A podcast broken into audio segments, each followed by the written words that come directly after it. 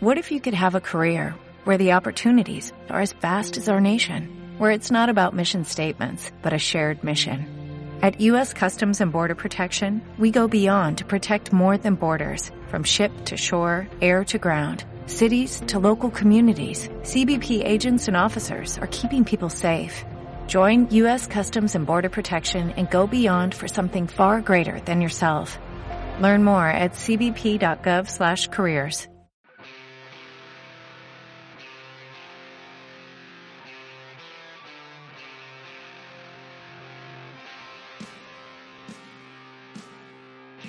Nuevo podcast Activemos España del Partido Popular. La inflación está desbocada en su máximo en 29 años, los precios disparados afectan a la cesta de la compra y millones de familias no pueden llegar a fin de mes ni pagar la factura de la luz. Tenemos un gobierno incapaz de dar solución a los problemas reales de los españoles. Hoy, podcast sobre lo que le interesa a la gente podcast económicos sobre los presupuestos generales del Estado, también sobre una ley de vivienda que va a generar una enorme inseguridad jurídica. Y para hablar de todo ello, de las cuentas públicas, de su tramitación parlamentaria, contamos con nuestra portavoz en el Congreso, Cuca Gamarra. Bienvenida de nuevo. Hola. También interesante el análisis económico y saltamos a Sevilla de Juan Bravo, secretario de Empleo y Pensiones del partido, consejero de Hacienda de la Junta de Andalucía. Juan. Hola, ¿qué tal? Muy buenas tardes. Y para hablar de vivienda, y repite en este podcast a nuestra portavoz en la materia en el Congreso, Ana Zurita. Bienvenida de nuevo. Gracias, muy buenas tardes. Vamos eh, por partes. Eh, son muchos eh, los temas en una semana en términos económicos muy intensa, muy negativa también para el interés general. Lo primero, si os parece, hablar de energía. llevamos ya semanas hablando de esa crisis energética, de la factura de la luz. Ahora se suma también la crisis del gas y cómo el Gobierno ha llegado tarde y mal también en esta cuestión. Empiezo por la portavoz parlamentaria y hacemos ronda. Bueno, pues eh, efectivamente, ¿no? Yo creo que sin duda alguna lo que podemos afirmar, mm, sin riesgo de equivocarnos, es que tenemos un gobierno que cuando intenta solucionar un problema de los españoles, lo único que consigue es generar dos problemas donde antes había uno. Y esto es lo que está ocurriendo también en el ámbito de, de, la energía. Es cierto que estamos ante una crisis global y que no solo afecta a nuestro país, pero la realidad es que tenemos el peor gobierno posible para afrontarlos. Y eh, en el día de ayer teníamos además la oportunidad, con, de la mano del presidente Casado, de reunirnos con el, con el sector y analizar cuál es la situación. Y sin duda alguna lo que no eh, funciona es intentar arreglar algo coyuntural con reformas estructurales que están basadas en la improvisación. Y eso está haciendo que nuestro país se convierta en un país que tiene incertidumbre, inseguridad jurídica y, por tanto, con esos ingredientes en torno a todo lo que afecta a la energía, y hablemos de la luz o hablemos del gas, pues al final esto no es bueno para la economía de, un país. Frente a todo ello, lo que está haciendo el Partido Popular, que creo que es lo importante y además lo estamos materializando con, leyes que estamos registrando en el Congreso de los Diputados, es sí buscar medidas que eh, de manera directa abaratarían el coste de la factura de la luz, porque nos preocupa mucho las, eh, las familias, pero nos, nos preocupan también muchísimo toda la industria en nuestro, en nuestro país, porque cuando se habla en algunos aspectos de desabastecimiento, mucho está vinculado a eh, cómo algunas industrias empiezan ya a paralizar sus producciones, o bien por los costes que, superan los beneficios que pueden tener, o la no llegada de materias, eh, de materias primas. Y en, ese, y en ese sentido hemos presentado iniciativas parlamentarias buscando de manera directa bajar la factura a través de la eliminación de todo aquello en la factura que no tiene que ver con los costes energéticos. ¿Qué es lo que nos hemos encontrado? Pues nos hemos encontrado el veto del Gobierno a que se tramiten esas eh, proposiciones de ley. ¿Por qué las vetan? ¿Cuál es la razón? Que afectaría a su recaudación. Luego, por tanto, tenemos un gobierno que, lejos de encontrar soluciones, además no está dispuesto a adoptar medidas si eso afectan a la recaudación para seguir gastando ellos como gobierno. Y creo que esa es la hipocresía de un gobierno que no está realmente eh, buscando soluciones para los eh, españoles cuanto más lo necesitan. Y si hablamos además del gas, como muy bien decías eh, en tu introducción, pues estamos ante el enésimo ejercicio de ineficacia por parte de un gobierno.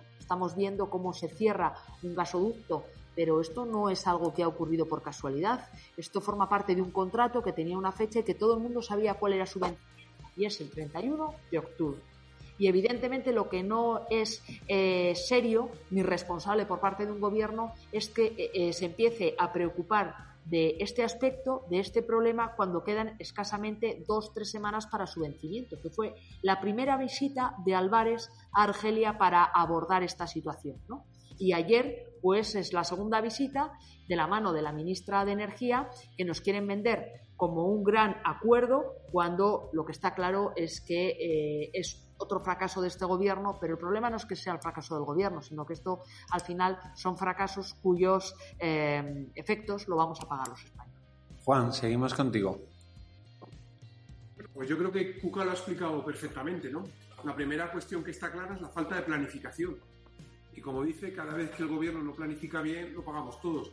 Y alguien se puede pensar, y es verdad que es una situación que se está produciendo en un entorno internacional, pero es que aquí en España ya en el año 2012 todos recordamos el déficit tarifario que dejaron de más de 25.000 millones y todo lo que hubo que arreglar en ese tiempo. Es decir, no es la primera vez que esto pasa. Yo os podría hablar de la planificación vinculante en cuanto a las medidas que hay que adoptar para la evacuación de la energía, para utilizar mejor las energías renovables y te encuentras que ante las peticiones de las comunidades autónomas, por ejemplo, no han sido atendidas. Entonces, teniendo oportunidad de encontrar energía barata, no se puede hacer porque no establecen las infraestructuras. De nuevo hay falta de planificación. Sin embargo, en lo que sí que tiene mucha planificación es intentar imponer su ideología por encima de todo.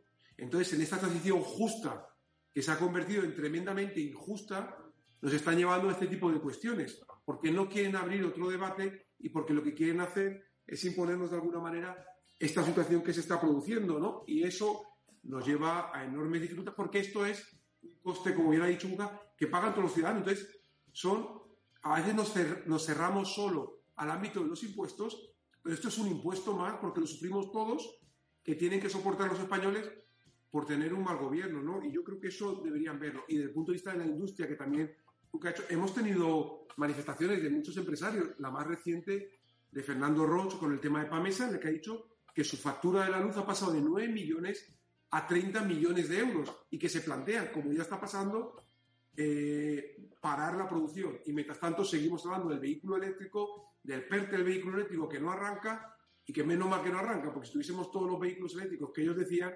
veríamos a ver dónde estábamos. Con lo cual, como resumen por mi parte, falta de planificación. Ana, también quiero saber tu opinión. Pues eh, coincido plenamente, tanto con lo como lo ha expresado Cuca, nuestra portavoz, como Juan Bravo, en que el gobierno, digamos que todas las medidas que está lanzando son una absoluta improvisación. Ahora mismo todos tenemos claro que el alza de esa factura energética está causando no solo un grave perjuicio a la familia, sino también a toda nuestra industria. El tema de las materias primas está afectando a un tema puntero en España, como es el tema, vamos, de toda la producción, sobre todo para costes de la construcción, y el gobierno lo único que hace es improvisar. Tenía una oportunidad maravillosa, tenían una oportunidad maravillosa que todavía están a punto de reconducir, que es con el tema de, los fondos europeos, y que es algo que no está calando para nada en la sociedad española. Todavía no sabe nadie, pues, cómo se pueden obtener esos fondos, cómo, cuáles son las herramientas o los mecanismos para poder acceder a ellos y, y el remate lo tenemos bueno con los últimos instrumentos que están lanzando como esos proyectos de ley que solo generan incertidumbre bueno como el de vivienda aunque también hay más cosas. Eh, los presupuestos solo están generando incertidumbre están basados en la mayoría de ellos en fondos europeos que nadie sabe todavía, o sea, cómo se pueden instrumentalizar y lo que vamos y lo que está claro es que vamos solo se apoyan en esos eh, digamos en los grupos de la izquierda absolutamente. Bueno para mantenerse en el gobierno lo hemos visto con todo pero que, que no hay ninguna medida efectiva para poder para poder salir de este de este atolladero vamos eh, a, seguir eh, con el capítulo de los problemas reales de los españoles. Vamos a la cesta de la compra. Esta semana también hemos sabido el dato de la inflación desbocada en su máximo en 29 años. Y esto como lo anterior, sí que son problemas reales eh, para todos los ciudadanos y que lo viven día a día también, además, a, las clases medias, los autónomos, las pequeñas y medianas empresas. Hago una nueva ronda, portavoz. Pues efectivamente, esto es la, realidad que vivimos y contra la que eh, se enfrentan todos los españoles todos los días cuando se levantan. ¿Y dónde está el gobierno? Esa es, la pregunta. ¿no? ¿Está el gobierno impulsando medidas económicas que vengan a aliviar esa presión de los precios que hay en estos momentos? No. ¿Por qué? Porque está subiendo impuestos y, por lo tanto, está encareciendo todavía más el día a día de las familias españolas está haciendo algo en lo que tiene que ser recortar los gastos de un gobierno mastodóntico de manera que al final se vaya reduciendo el gasto y no sea necesario seguir pidiendo ingresos a los españoles. No lo está haciendo, porque sigue manteniendo un gobierno de 22 ministros porque lo único que importa es que Sánchez pueda seguir estando en la Moncloa. Mientras tenemos un, país donde sus familias se levantan y tienen que afrontar esas subidas de precios. Y esto no solo es eh, discurso, es decir, si tú en, nuestro día a día, en estos momentos, y, eh, a mí en el día de ayer eh, comía en un restaurante y de lo que me hablaba el, dueño de ese restaurante es de cómo se le están disparando los precios de todo aquello que, tiene que, comprar y cómo es imposible que siga manteniendo los precios de su carta si sigue subiendo y se sigue disparando absolutamente todo. Y eso necesita tener un gobierno que tenga una única prioridad y que su prioridad sea resolver los problemas de la gente. Y tenemos un gobierno de socialistas, comunistas y populistas que decían que venían a salvar a la gente, pero se han olvidado absolutamente de ella. Y esto es al final a lo que nos tenemos, nos, nos, vemos abocados. Y si hablamos desde el punto de vista, por ejemplo, de los presupuestos, que es lo que en estos momentos marca también la actualidad parlamentaria, vemos que esos presupuestos están absolutamente alejados de la realidad del día a día de los españoles. Luego, por tanto, se convierten en papel mojado y no buscan lo que tiene que ser la prioridad de un país. Y se habla mucho de la recuperación justa, pero yo creo que estamos ante la recuperación más injusta que, hemos, eh, que podemos tener, porque está dejando atrás a quienes más lo necesitan desde el punto de vista además de la ineficacia. Toda esa gente que tiene que luchar, porque cuando llega la inflación, la inflación a quien más afecta es a quien menos tiene tiene. Y sin duda alguna es ahí donde hay que volcarse.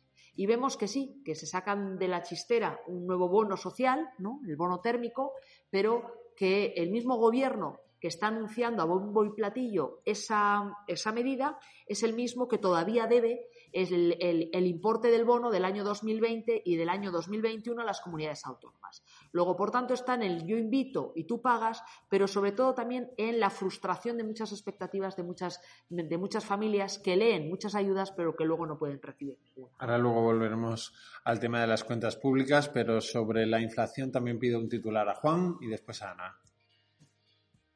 Eh, Pablo, yo, si hablamos de la inflación, vuelvo a repetir lo que decía antes a veces sin querer solamente nos ceñimos a los impuestos. Esto es un impuesto más. Es decir, ¿cuánto le queda a los, a los españoles a final de mes? Depende de lo que pagan de impuestos y los gastos que tienen. Si les subimos los gastos, les queda menos. Estamos generando un enorme problema. ¿no? Y además, lo hacen tú, porque alguien puede decir, bueno, sí, pero esto es a nivel internacional también, es verdad que se está produciendo una inflación. Y dice, ya, ya, pero hay otros gobiernos que están buscando soluciones. Vamos a ver qué es lo que están haciendo aquí mientras Portugal, gobernada por la izquierda, baja impuestos, mientras Italia, Draghi, ha anunciado bajada de impuestos, y mientras Francia, en su proyecto de Next Generation, lo cual tiene 40.000 millones de euros de fondos europeos y 60.000 propios, ha anunciado bajadas de 25.000 millones de euros, aquí le subimos los impuestos a los mismos.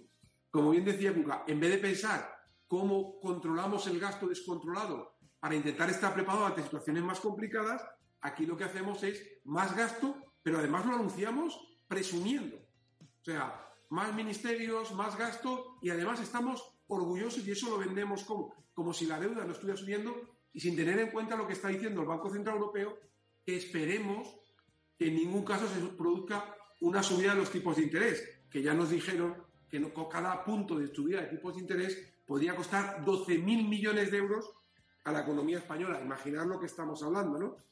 Y luego, yo creo que alguien les tiene que explicar que la clave no es poner bonos sociales ni ayudas, sino controlar esto, porque si tú me das 5 euros de ayuda y me sube la inflación en 10, me sube la factura de luz en 10 y me sube los impuestos en 10, no me estás dando 5, me estás quitando 25. Entonces, ¿por qué no prueban a intentar hacer las cosas bien? No nos dan ayudas, nos dejan trabajar, hacer las cosas bien, dejan a los empresarios, a los autónomos, a los particulares, que han demostrado de sobra saber manejar sus cuentas mejor que el gobierno y que no nos den ayudas, pero que nos, que nos quiten las cargas que nos están imponiendo día tras día. Yo creo que si probasen a hacer esto, oye, los que lo hemos hecho en el año 96 a 2004, se consiguió recaudar más y 5 millones de puestos de trabajo. Los que lo hemos hecho en el año 12 a 18, conseguimos recaudar más y crear 3 millones y medio de puestos de trabajo. Y los que lo hacemos en una comunidad autónoma que ellos han gobernado durante 37 años, Andalucía, resulta que Andalucía lidera a los autónomos, exportaciones, captación de inversiones. Oye, qué casualidad que los mismos señores, 8 millones y medio de andaluces, cuando les cambia la forma de hacerlo y te olvidas de tanta ayudita y les bajas los impuestos y los dejas trabajar y les simplificas, resulta que funciona. Un resumen y con esto termino. La Unión Europea ha dicho que de los Next Generation, la Comisión Europea va a incrementar el PIB, el dinero, un 0,8%. Y las reformas afectarán a un crecimiento del PIB del 10%. O sea, todo no es dinero ni ayudita, es reforma y poner al país para que pueda trabajar. Dejarlo trabajar, si gracias a Dios tenemos mucho talento en España. Ana. El gobierno, desgraciadamente, tiene otra postura, que son las, digamos, esas ayudas electoralistas. O sea, ayudas electoralistas que son con una mano te doy y con la, y con la otra te quito, ¿no? Y lo vemos, por ejemplo, volvemos al recibo de la luz y a la inflación. O sea, ¿qué ayudas ha planteado el gobierno ahora mismo para reducir, digamos, la factura energética de las familias? El otro día debatíamos en el Pleno, en el Congreso de los Diputados, pues un real decreto ley con un sistema de ayudas para que la gente, bueno, en sus casas pudiera habilitar con ciertas medidas de eficiencia energética para abaratar el, el, recibo de la luz. Pero claro, ¿quién puede acometer esas obras? Las familias normales no. ¿Y cuál es la solución del gobierno? O sea, ya no solo eh, bonos de ayuda, sino que para acceder la, solución que te dan es un aval del Estado para que tú pidas un crédito ICO y te endeudes.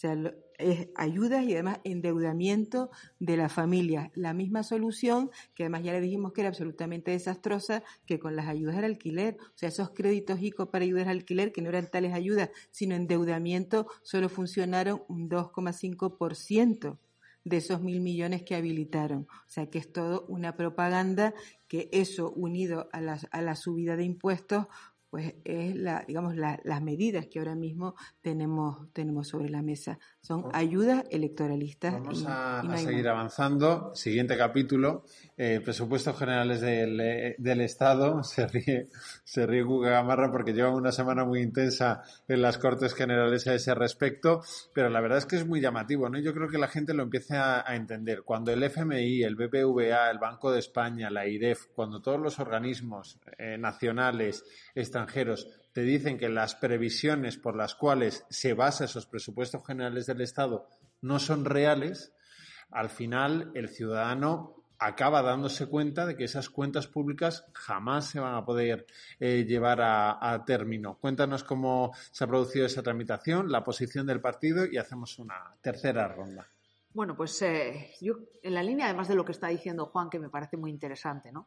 Es decir, al final, ¿qué tipo de políticas llevamos a cabo? Eh, tiene que ver con el modelo de país que nosotros queremos. ¿no? Y, esas políticas y ese modelo de país, quien gobierna lo plasma a través de unos presupuestos generales del Estado. Cuando nosotros tenemos unos pilares desde el punto de vista económico tan distintos, tan antagónicos a los que tiene el gobierno, evidentemente solo podemos hacer una cosa y es la enmienda a la totalidad de estos presupuestos, que es lo que el presidente Casado ya ha anunciado que vamos a hacer, porque evidentemente nuestro modelo y nuestro proyecto de país va en una dirección totalmente contraria. ¿En qué sentido? En que nosotros no queremos eh, más gasto, más ingreso público para más gasto público y así penalizar el crecimiento económico, sino que lo que queremos es menos ingreso público para que pueda haber más crecimiento económico y más empleo porque las empresas, el tejido económico y empresarial sea capaz de movilizar los máximos recursos posibles y, por tanto, la máxima actividad económica. Y eso está detrás de todo esto, está un modelo absolutamente distinto de política económica. Y es eh, lo que fundamenta nuestra enmienda a la totalidad. Aparte de todo ello, tú haces unos presupuestos en base a unas previsiones de eh, escenario económico.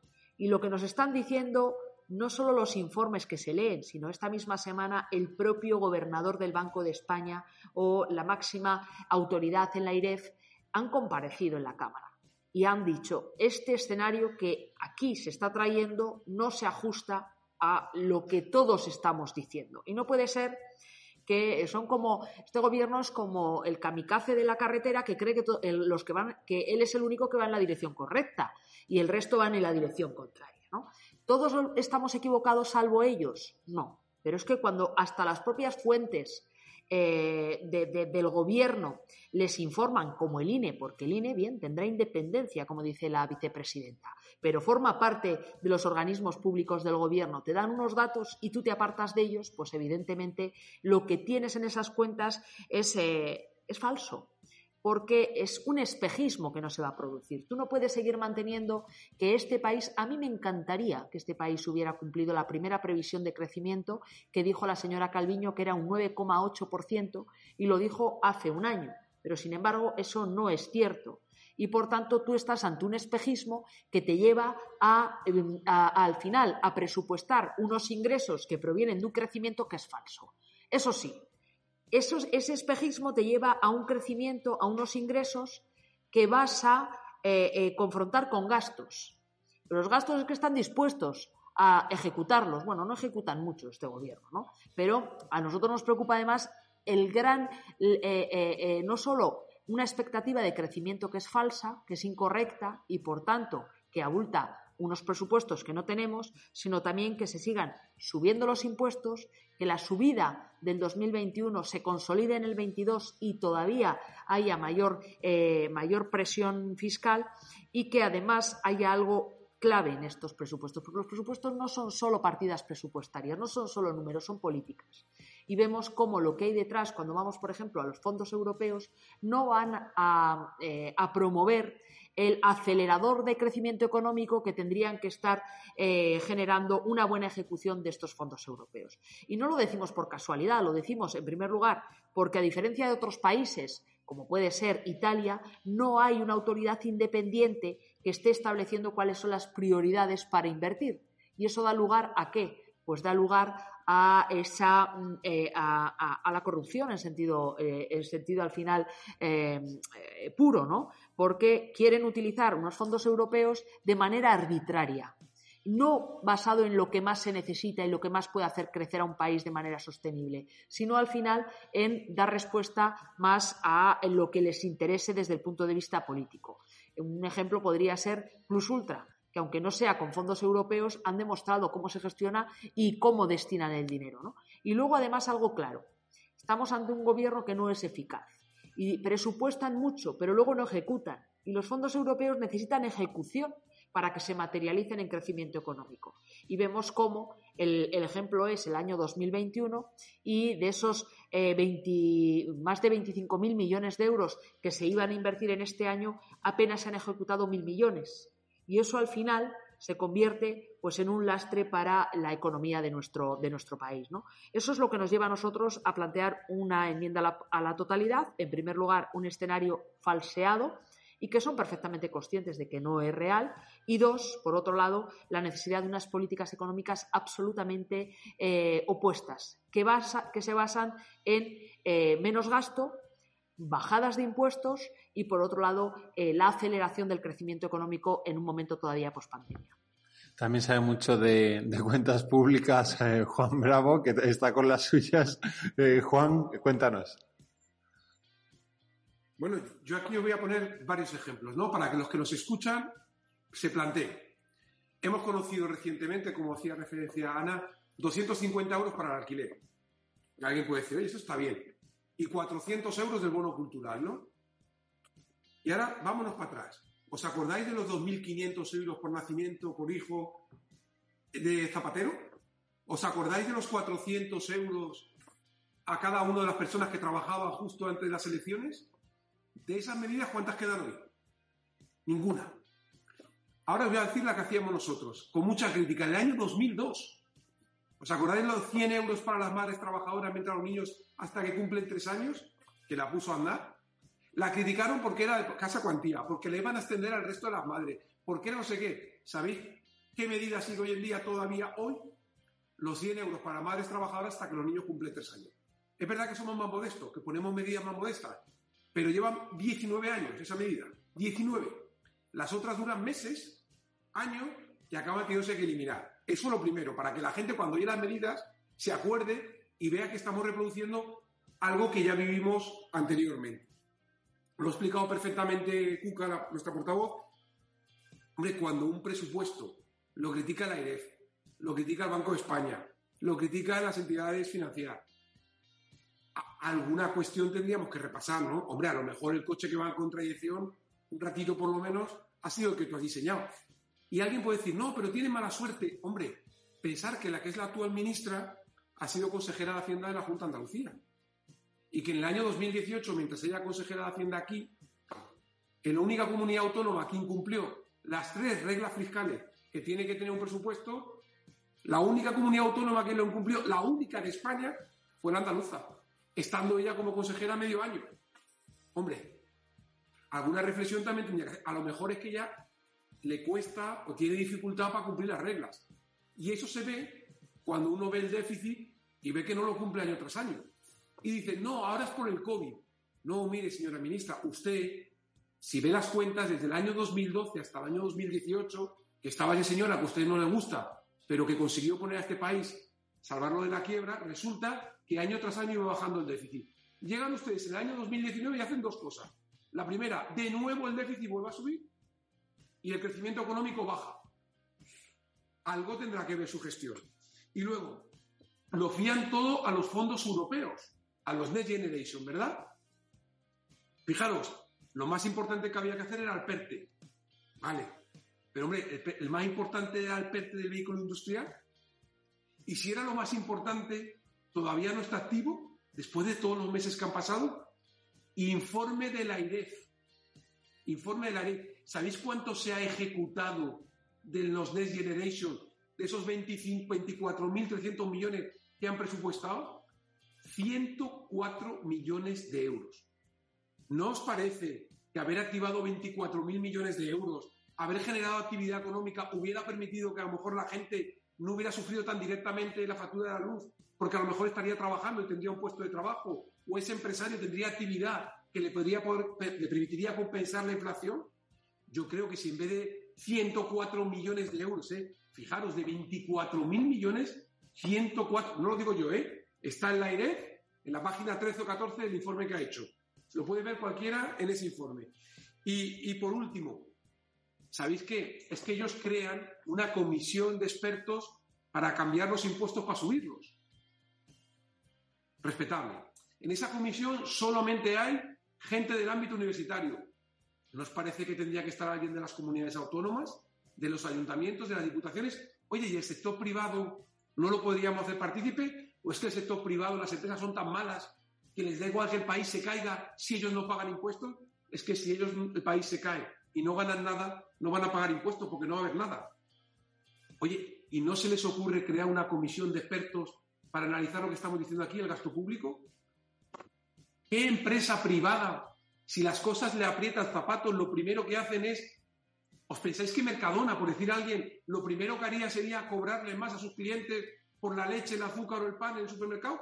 ¿O lo primero que hace es una reflexión interna para ver de mis costes dónde estoy siendo ineficiente y seguro que puedo ahorrar en mis gastos superfluos para poder dar un mejor servicio a la ciudadanía? ¿No os parece que en estos presupuestos, sin entrar al detalle de ellos, no tendría que haber una reflexión del gasto? Pues no hay ninguna comisión para el gasto. Ninguna, claro, eso no les interesa, evidentemente. Ahora, para subir impuestos y tal, a todo el mundo sí. Impuestos que no solamente dicen que no son creíbles las previsiones, es que ponen impuestos que se recauda un 20% de lo que ellos prevén.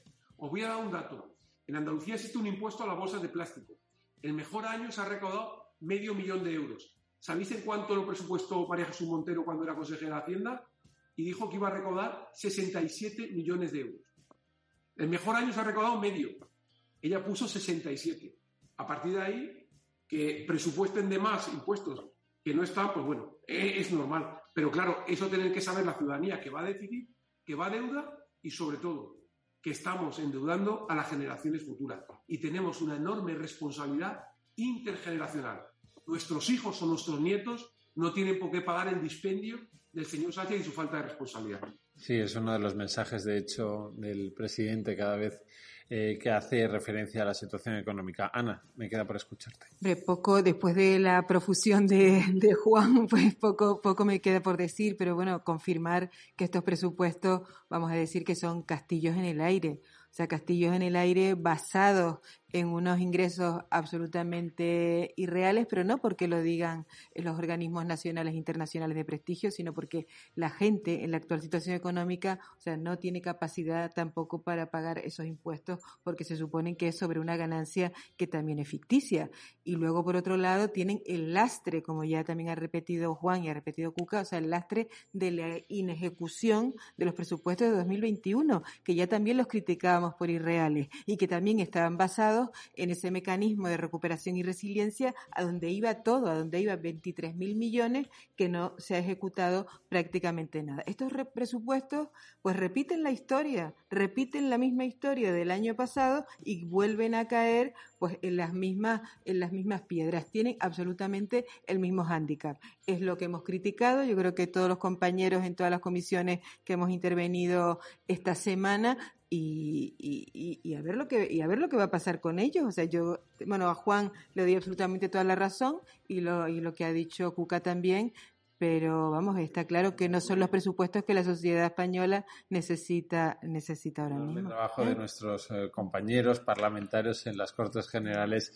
Esta semana nos hemos quedado sin tiempo, pero eh, eran cuatro las patas de este podcast y además tenemos aquí a la, a la portavoz de vivienda, por lo cual esta semana también ha sido noticia esa ley que, que ya está generando un consenso y es que todo el mundo la critica, quiero decir, todos los, los, expertos, todos los que saben de la materia, la han criticado por la enorme inseguridad jurídica que va a crear. Os pido brevedad, eh, pero sí que creo que sería interesante que habláramos de esa eh, primera, según el gobierno, ley de vivienda, que como bien dijo la portavoz eh, en la rueda de prensa posterior a la Junta de Portavoces, hombre, ni es la primera ni va a ser la última, ¿no, portavoz? Y hacemos la ronda final. Pues voy a ser muy rápida, efectivamente ni es la primera, lo que pasa es que el señor Sánchez vive en sus mundos y es capaz de inventarse que esta es la primera ley de vivienda. Es más, yo creo que acabará diciendo que él ha inventado la vivienda de protección oficial y si no, tiempo al tiempo. Pero lo que les decimos a los españoles es que tampoco va a ser la última porque afortunadamente hay otro partido, que es el Partido Popular, que liderará un gobierno que sí solucione el problema que tienen los españoles y sobre todo los más jóvenes de acceso a la vivienda. Pero como no se resuelve este problema es interviniendo un mercado.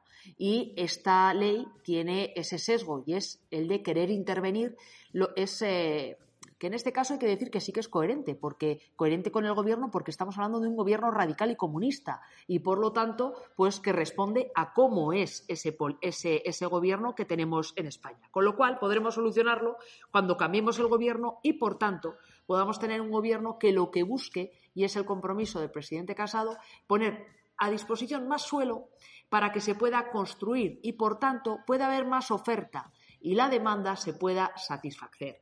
Y no solo eso, sino que pueda haber mm, medidas que vengan a, mm, eh, facilitar eh, el, acceso a través de, eh, del incentivo, el incentivo fiscal o el incentivo de ayudas para que se pueda construir enfocado hacia el alquiler y otro tipo de cuestiones.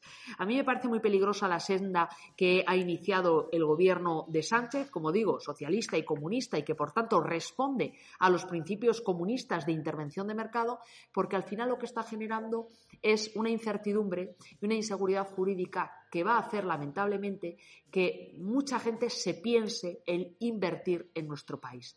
Y eso es malo a medio y a largo plazo para absolutamente todos. Y esa no va a ser la solución. Necesitamos dinamismo económico y también eh, eh, una regulación en el ámbito de la vivienda que dé seguridad para que no solo para que se invierta, sino para que también se cree un, eh, un mercado de alquiler que es muy, muy necesario. ¿no? Juan, tu último titular. Bueno, yo creo que ahí, yo estando Cuca y estando sobre todo Ana, que es la responsable de vivienda, diré dos cosas porque ellas son las que saben y las que pueden aportar. Pero los, los que han hecho una medida parecida a lo que quiere hacer el gobierno de España, que ha sido la, alcaldesa de, Barcelona, Ada Colau, lo que ha demostrado es que con sus políticas han subido los alquileres en Cataluña más que en ningún otro sitio. Por ejemplo, en segundo lugar, la seguridad jurídica creo que demuestra que atrae inversores y la falta de seguridad los expulsa. Esto está provocando, como vemos, falta de seguridad y por lo tanto falta de inversión que están tirando hacia otros mercados. ¿Qué creo que debemos proponer nosotros? ¿Qué estamos proponiendo? Yo pongo encima de la mesa lo que hemos aprobado la semana pasada en Andalucía y que tiene otras comunidades. Oye, para el que adquiera una vivienda en una población de menos de 5.000 habitantes, paga un súper reducido del 3,5% de transmisiones patrimoniales, para que prácticamente no tenga que pagar impuestos por la adquisición de una vivienda. El que compra una vivienda hasta 150.000 euros, si es un joven, si es familia numerosa, si es víctima del terrorismo, víctima de violencia doméstica, personas con discapacidad, paga un tipo reducido. Yo creo que eso es a lo que tenemos que aspirar, a facilitar que la gente pueda acceder a la vivienda, no a pensar que es lo que hace los que están gobernando actualmente el gobierno de España es, oiga, como usted no sabe, yo le voy a cobrar muchos impuestos y yo le voy a decir todo lo que usted tiene que hacer, porque usted no sabe. Pues mire, a lo mejor vamos a probar a hacer al revés. Los que ya han demostrado que no saben son ellos, que dejen que a la, ciudadanía, a la sociedad civil, a los españoles, a los empresarios, funcionen, porque creo que les va bastante mejor cuando ellos toman las decisiones. Y no me extiendo más porque estando ellas dos, yo poco más puedo aportar. Ana. Bueno, y a mí me toca hacer la más corta. Bueno, yo creo que esta ley todos coincidimos en que es una ley absolutamente intervencionista, ataca la propiedad privada y sobre todo lo más importante es que va en contra, en contra, digamos, de todos los principios de lo que realmente se debería hacer en una política correcta de vivienda y para solucionar el problema en España, que es dar más seguridad jurídica, aumentar la oferta con mecanismos como, bueno, disponer de, disponer de suelo, esa, en vez de la ley de vivienda, yo le dije ayer al secretario de, de, Estado, o sea, que lo que tendría que hacer era sacar la ley de seguridad jurídica del planeamiento, que es la que nos permitiría, pues, disponer de más suelo, liberalizar más suelo y que el planeamiento no esté retenido. O sea, eso y además considerar nuestra ley, o sea, como el Estado tiene competencia en lo que, en lo que son las medidas económicas que pueden revertir en la economía nacional de la vivienda, considerar la construcción y sector de la vivienda como un sector realmente económico, que es el que debe potenciar nuestra economía. O sea, a nivel internacional, el 15%, o sea, la vivienda y la construcción es el 15% del PIB internacional y en España solo el 5%. Si tuviéramos unas medidas correctas, digamos, una, una legislación, urbanística correcta y una ley de vivienda en el sentido en que debe ser, sería un, vamos, una ayuda enorme a esta, digamos, a, la situación económica que estamos, que estamos pasando. Yo creo que la ley de vivienda eh, son muchísimas cosas, pero lo importante es eso, que hay que avanzar en el sentido de la seguridad jurídica, en el sentido de aumentar la oferta, la economía y sobre todo la agilización administrativa, que es importantísima. Da para un podcast eh, solo sobre eh, solo sobre vivienda centrados en la economía. Podcast Activemos España del Partido Popular, Cuca Gamarra, Juan Bravo, Ana Zurita. Muchísimas gracias a los tres. Muchísimas gracias a ti y a todos.